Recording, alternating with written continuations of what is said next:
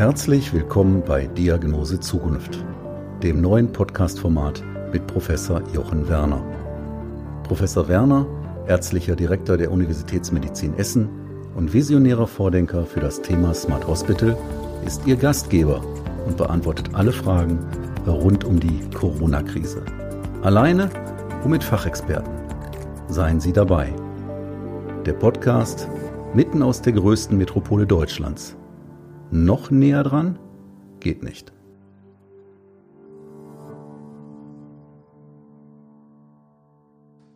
Pflegekräfte in Krankenhäusern werden in den Medien gerade vielerorts als Helden gefeiert.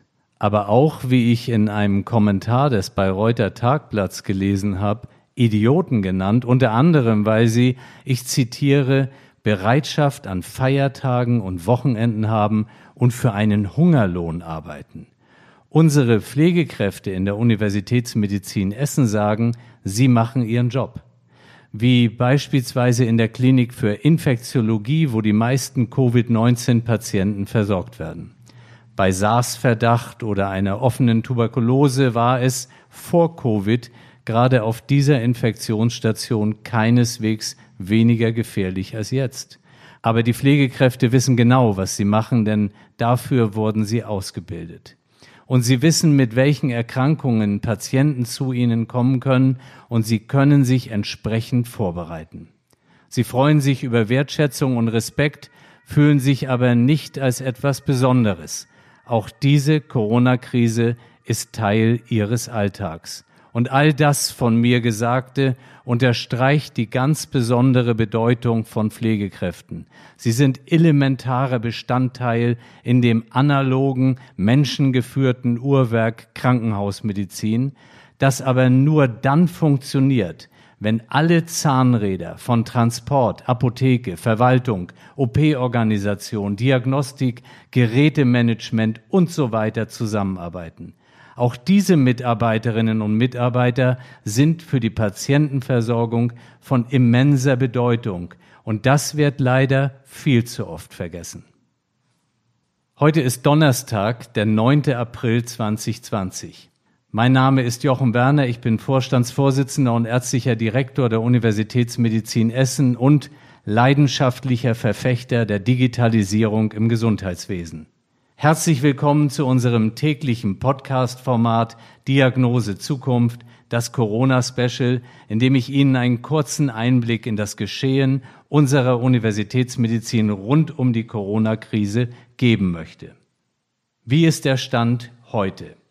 Wir betreuen aktuell zwischen 50 und 60 Patienten stationär.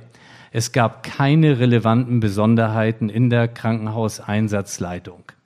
Heute haben wir uns besonders damit befasst, wie wir den Informationsfluss von unseren stationären Patienten zur Zeit eines Besuchsverbots optimieren können. Und das gilt natürlich nicht nur für Covid-Patienten, sondern für alle anderen Patientinnen und Patienten. Und wir sind der Ansicht, und so planen wir das, eine telefonische Informationssystematik aufbauen zu müssen, damit die Angehörigen eben zu Hause ausreichend informiert werden können über das Befinden unserer Patientinnen und Patienten ihrer äh, nahestehenden Personen.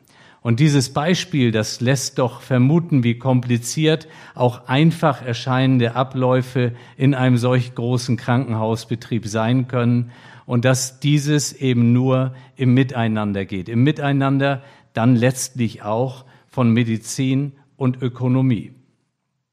Im Juli 2019, also vor weniger als einem Jahr, erschien ein Expertengutachten der Bertelsmann Stiftung, wonach die Empfehlung abzuleiten war, dass etwa die Hälfte der deutschen Krankenhäuser geschlossen werden müsste.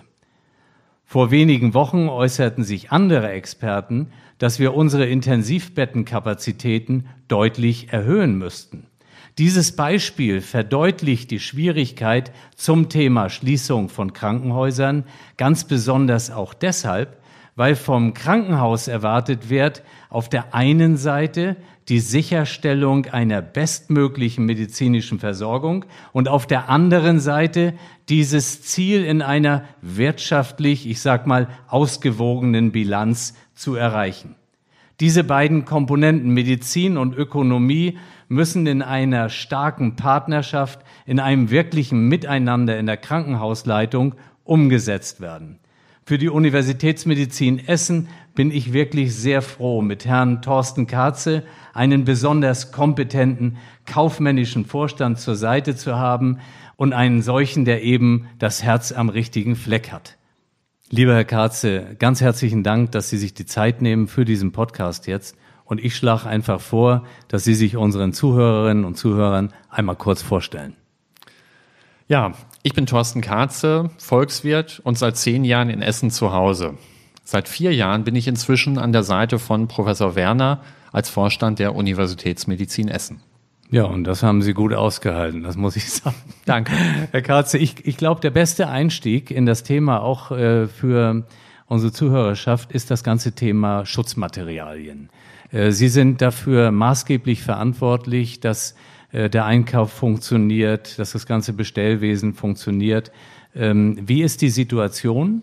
Und ähm, wie beobachten Sie den Markt? Was, was können Sie berichten? Also die Universitätsmedizin Essen hat zum Glück sehr früh angefangen mit äh, Schutzkleidung und mit dem Thema, was sind die kritischen Engpassprodukte und hat hier entsprechend dann ja geschaut, wie können wir denn bei unseren Standardlieferanten die Produkte bekommen, die wir brauchen. Dadurch können wir heute sagen, dass wir recht gut aufgestellt sind dass wir entsprechend unsere Mitarbeitenden gut versorgen können, dass wir darüber hinaus natürlich auch gucken, wie wir in den Engpasssituationen damit umgehen könnten. Denn wir lesen ja häufig genug, dass Ware äh, auf Flughäfen verschwindet, dass an den Grenzen diese festgehalten wird oder Bestellungen plötzlich sich in Luft auflösen. Und deswegen gilt für uns immer nur die Ware, die im Lager ist, als die Ware, die wichtig ist. Ja, und dann, äh, das würde ich gerne auch mal kurz sagen, da gibt es so bei uns immer typische Katze-Themen, ähm, wo man gar nicht dran denkt in so einem großen Betrieb. Aber wir haben letztlich ja auch eine eigene Näherei noch. Genau. Wir haben noch äh, als Überbleibsel aus der Vergangenheit eine Polsterei und Näherei und inzwischen sind wir ganz dankbar darüber, dass wir die noch haben. Aber das ist halt das gesamte Thema mit Krankenhausschließungen. Inzwischen freuen wir uns, dass viele Krankenhäuser nun doch nicht geschlossen wurden. Und so ist es auch mit dieser Polsterei-Näherei. Als gar kein Mund-Nasenschutz mehr bekommbar war, haben wir uns entschieden, dass wir gemeinsam mit der Feuerwehr schauen, ob wir diesen nicht selbst produzieren können. Haben eine Vorlage gebastelt, die jeder sich herunterladen kann auf der Essener Seite, haben entsprechend dann gesorgt dafür, dass unsere Näherei dieses auch produziert Selbstverständlich nicht für unseren Eigenbedarf, weil das dürfen wir nicht. Da gibt es äh, logischerweise keine CE-Kennung drauf für dieses Produkt, aber diese können wir hervorragend nutzen, um damit Altenheime oder aber auch äh, die Bewohner halt äh, von Essen und Umgebung zu versorgen. Und das tun wir damit gerade. Ich will noch ein Beispiel bringen, um zu zeigen, wie breit diese Spanne ist. Wenn wir über 3D-Druck sprechen, und wir haben ja eine eigene Tagung dazu schon mal gemacht, dann spricht man über ja Gelenkersatz, Schädelkalottenersatz äh, und und und. Aber Sie haben einen anderen Ansatz hier gefunden. Ja, wir sprechen jetzt von Face Shield Ersatz. Face Shields sind dafür da, um den Mitarbeitenden zu schützen, dass keine äh, Hustenauswürfe den Mitarbeitenden im Gesicht treffen.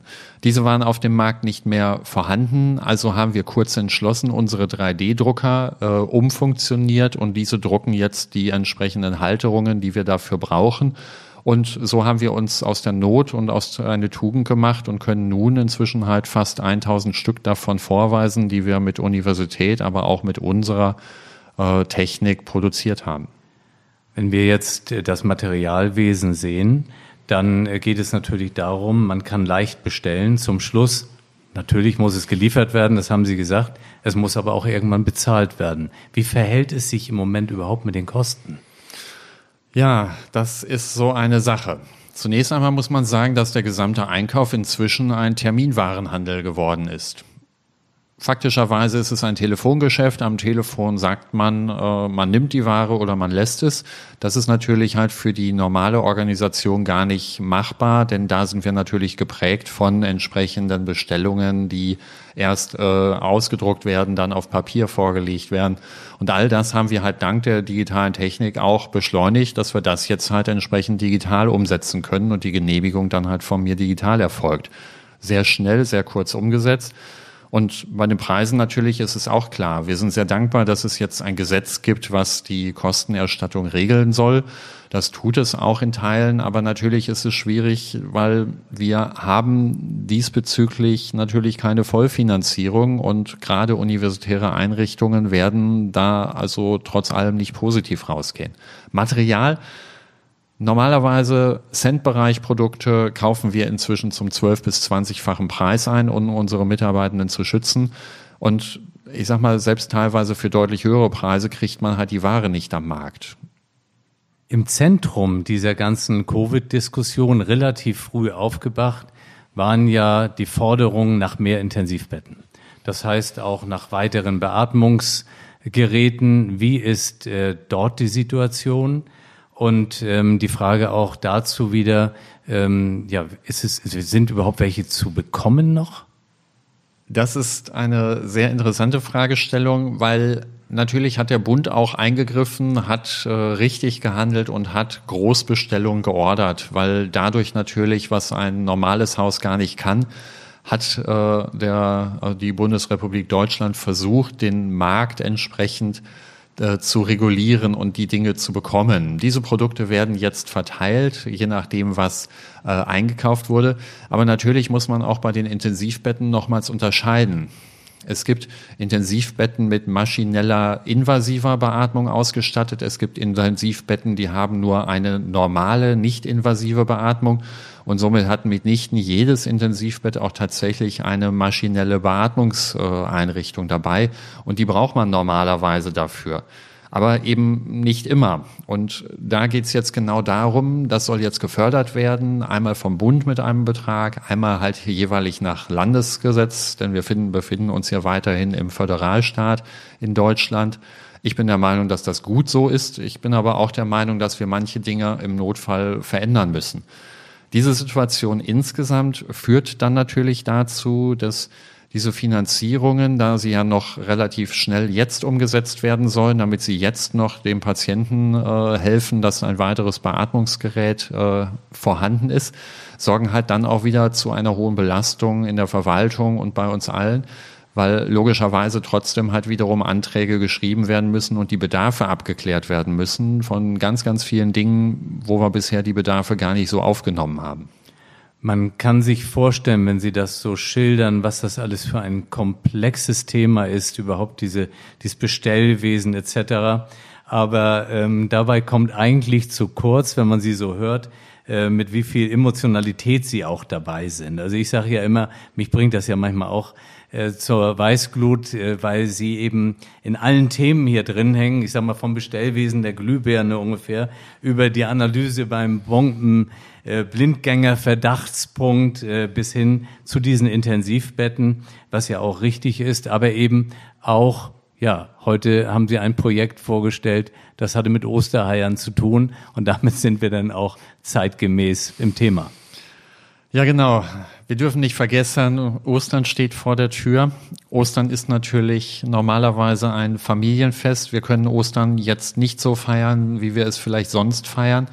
Ich glaube, Wichtig ist das, was Sie eingangs gesagt haben, wir dürfen die Patienten nicht vergessen. Die Patienten, die jetzt allein hier im Krankenhaus liegen, natürlich nicht ganz allein. Unsere äh, Beschäftigten, unsere Mitarbeitenden und Mitarbeiter sind bei ihnen. Aber es ist doch was anderes, als wenn die Familie dabei war. Und deswegen erleben wir gerade eine hohe Dankbarkeit der Bevölkerung, aber auch der Firmen die letztendlich zum Beispiel heute ein Kaufhaus in Essen hat heute äh, seine Osterware äh, einem unserer Standorte zur Verfügung gestellt, weil sie gesagt haben, na ja, wir können es nicht verkaufen und würden es sonst wegschmeißen und wir finden es total großartig, wenn wir es denn halt schenken können. Und so haben wir dann kurzerhand heute 200 Tüten gepackt und haben halt allen Mitarbeitenden jeweils eine Tüte mit Ostersachen äh, als Dankeschön-Geschenk gegeben. Fanden das eine gute gemeinsame Aktion.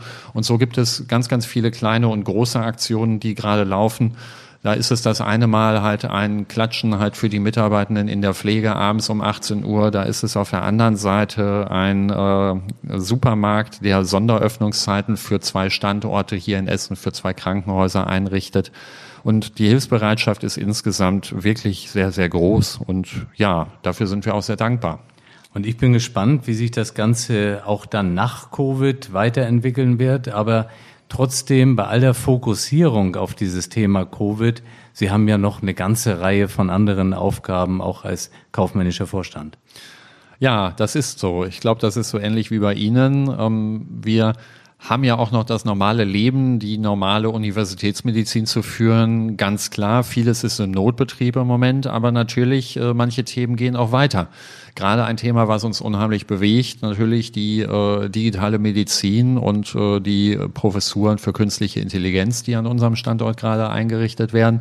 Und so hatte ich äh, letzte Woche schon, auch heute wiederum eine Konferenz dazu, eine Berufungsverhandlung mit einem potenziellen Kandidaten das findet halt etwas anders statt als bisher. Früher hat man sich getroffen mit vielen Menschen in einem Raum, auf engstem Raum und hat die Themen dann besprochen und verhandelt, was an Ausstattung und was derjenige halt sonst bekommt. Mitarbeitende, die er vielleicht mitbringen möchte und äh, solche Themen. Heute findet das alles per Videokonferenz statt. Heute trifft man sich, sieht man dort Einblicke in äh, Büros, die man nie vorher gesehen hat, weil die meisten Besprechungen ja in Konferenzräumen stattfinden, hat eine ganz andere Welt und interessanterweise, und das ist halt auch ein Positives dabei, es funktioniert sogar sehr strukturiert und selbst in großen Gruppen kann man so hervorragende Konferenzen abhalten.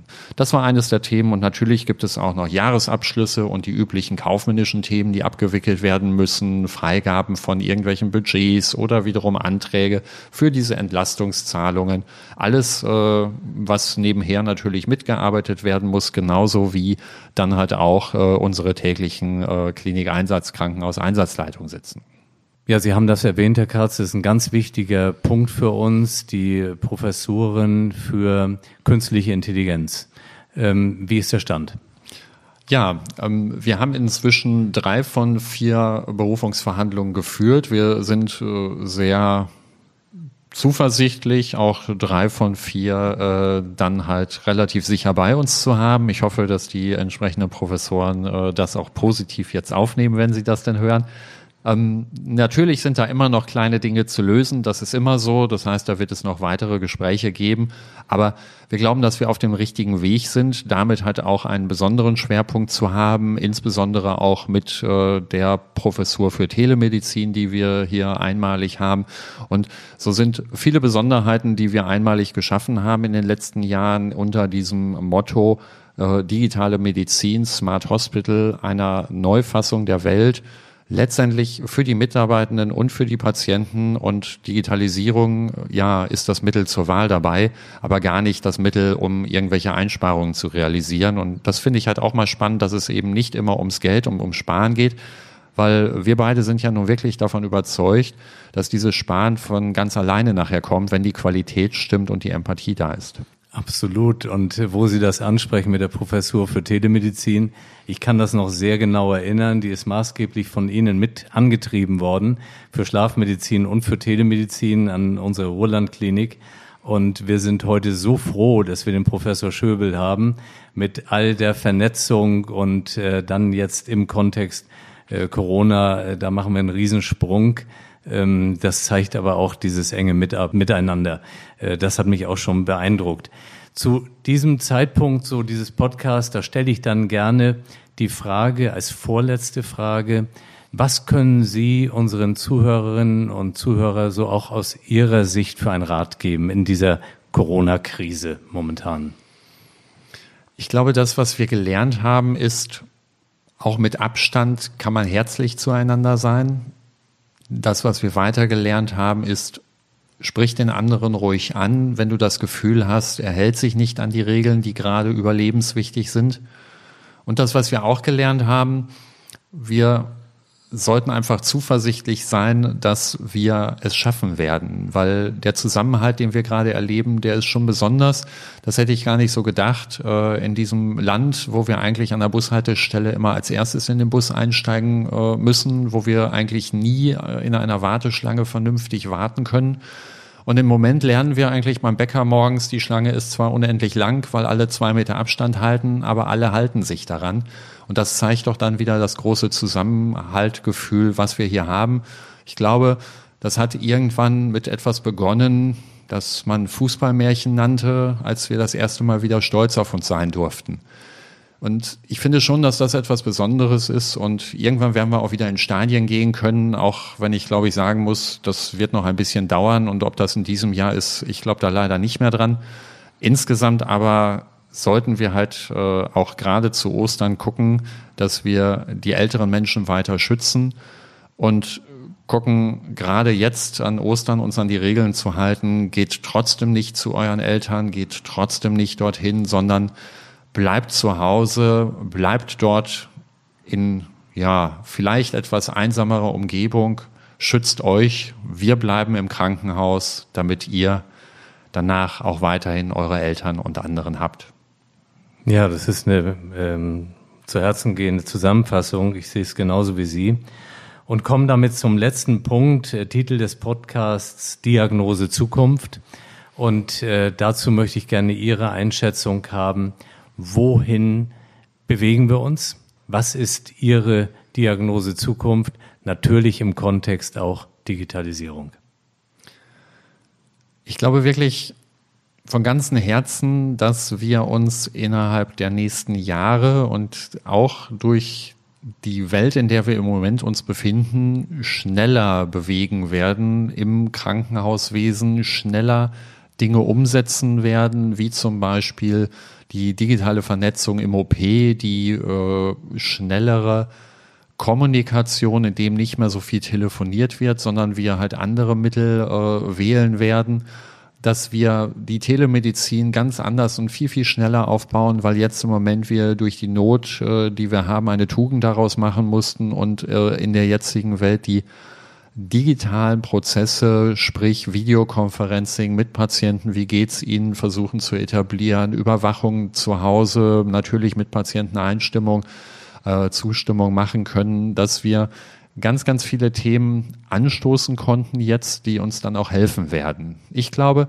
das ist halt der positive Schritt. Schauen Sie sich an, wir sind froh, dass wir im gesamten äh, Verbund an jedem Standort WLAN haben, dass wir das WLAN aufgrund der äh, Stiftung kostenfrei zur Verfügung stellen konnten und dass dadurch die Patienten dann zum Beispiel mit ihren Angehörigen über das Smartphone auch per Videokonferenz ein Bild sehen können und dadurch, dass sie das Bild sehen, haben sie halt den Vorteil, ja, dass sie ein bisschen zu Hause sind. All diese Welten werden sich, glaube ich, weiterentwickeln und das wird schneller gehen als vorher. Ja, lieber Herr Karze, ich freue mich jetzt schon auf das nächste Gespräch in ein paar Wochen, wenn wir schon vielleicht den nächsten Schritt hier auch gemacht haben. Ihnen herzlichen Dank für all die Informationen. Hat mir ganz viel Spaß gebracht. Vielen Dank. Sehr, sehr gerne. Bleiben oder werden Sie rasch gesund? Wir füreinander und Chance Corona sind meine beiden Hashtags zur Verabschiedung. Ihnen und Ihren Lieben alles Gute, Ihr Jochen Werner.